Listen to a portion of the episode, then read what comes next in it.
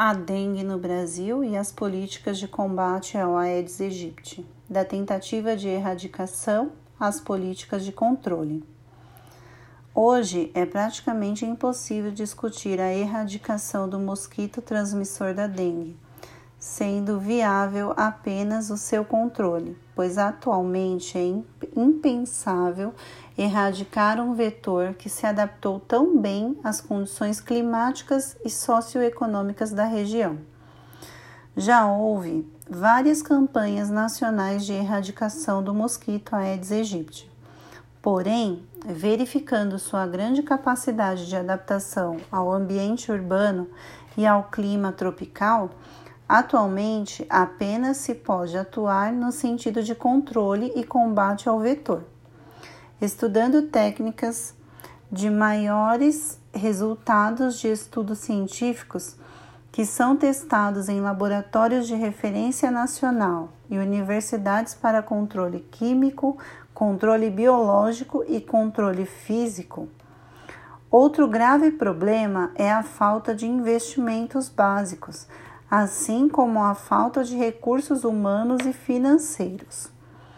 O programa de controle da dengue proposto pela Fundação Nacional de Saúde, a FUNASA, se baseia principalmente na eliminação de criadouros do mosquito Aedes aegypti, principalmente eliminando e evitando o acúmulo de água em recipientes peridomiciliares para a aplicação dessa política, são realizados trabalhos e campanhas a fim de evitar criadouros nas residências. Porém, na maioria das cidades, esse trabalho é feito com uma mão de obra escassa, reflexo dos poucos investimentos por parte do governo. O trabalho da equipe de combate à dengue é desenvolvido através de visitas às residências orientando os moradores, verificando assim a existência de focos do mosquito da dengue e eliminando-os. Porém, uma das maiores dificuldades da equipe técnica de combate à dengue é a falta de acesso às residências, ou seja, por ausência dos moradores ou até mesmo a não permissão da entrada do profissional nas residências.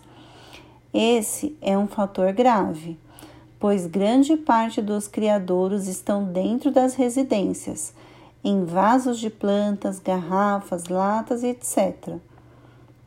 O fato de o um mosquito transmissor da dengue se reproduzir em qualquer recipiente se torna uma grande barreira para o seu controle.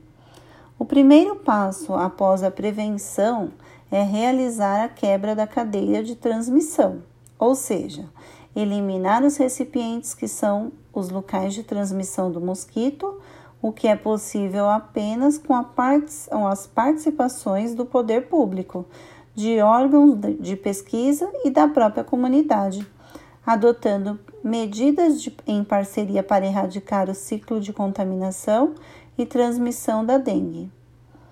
Medidas simples poderão ser utilizadas pela população no controle da dengue na cidade, sendo que estes locais cobertos impossibilitarão a entrada e a saída dos mosquitos. Desta forma, se faz necessário vedar ou tampar os recipientes que poderão se tornar local de foco do mosquito, como por exemplo, caixa d'água, tanques e poços. A remoção de lixo nas proximidades das residências também se faz necessária tanto quanto evitar estes depósitos de lixo a céu aberto, pois estes podem servir de ambientes ideais após as chuvas para a criação de focos da dengue.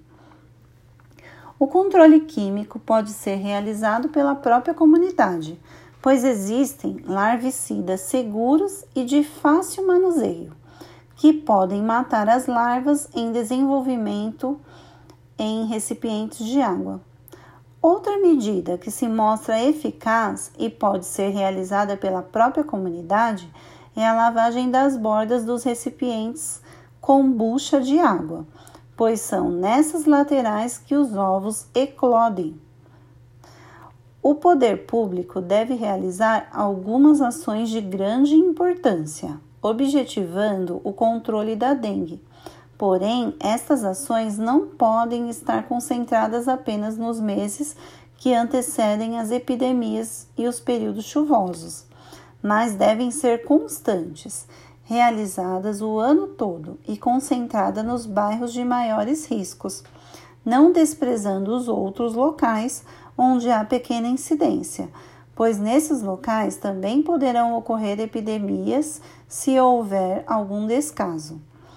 A coleta de lixo tem que ser eficiente, evitando assim os possíveis criadouros da dengue em terrenos baldios.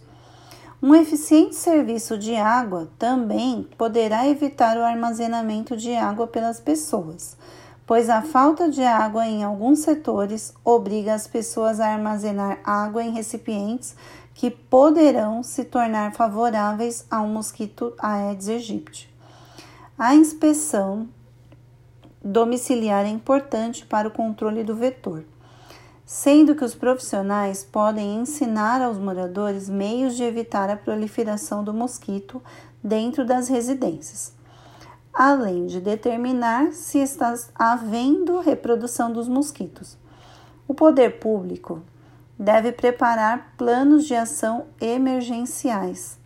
Caso aconteçam surtos e epidemias da doença, além de realizar campanhas escolares, campanhas de limpeza, entre outras ações que objetivam a obtenção de resultados eficazes no controle do vetor.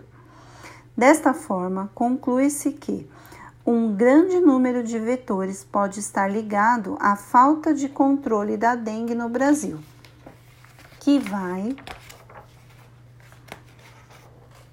desde a ineficiências políticas, ineficientes políticas de combate ao vetor até a falta de sensibilidade da população. Certamente, um maior investimento na prevenção e no combate favoreceria o controle da doença, pois hoje os investimentos se mostram insuficientes, principalmente no quadro de funcionários, e o que reflete diretamente em uma falta de controle do vírus. É preciso também que aconteça um fortalecimento da educação ambiental no município incorporando ações concretas de práticas de prevenção, levando assim às provocações de debates, manejos, palestras, simpósios, conferências, entre outras, para fazer com que a população se sensibilize com, as, com a causa, levando uma prevenção do problema.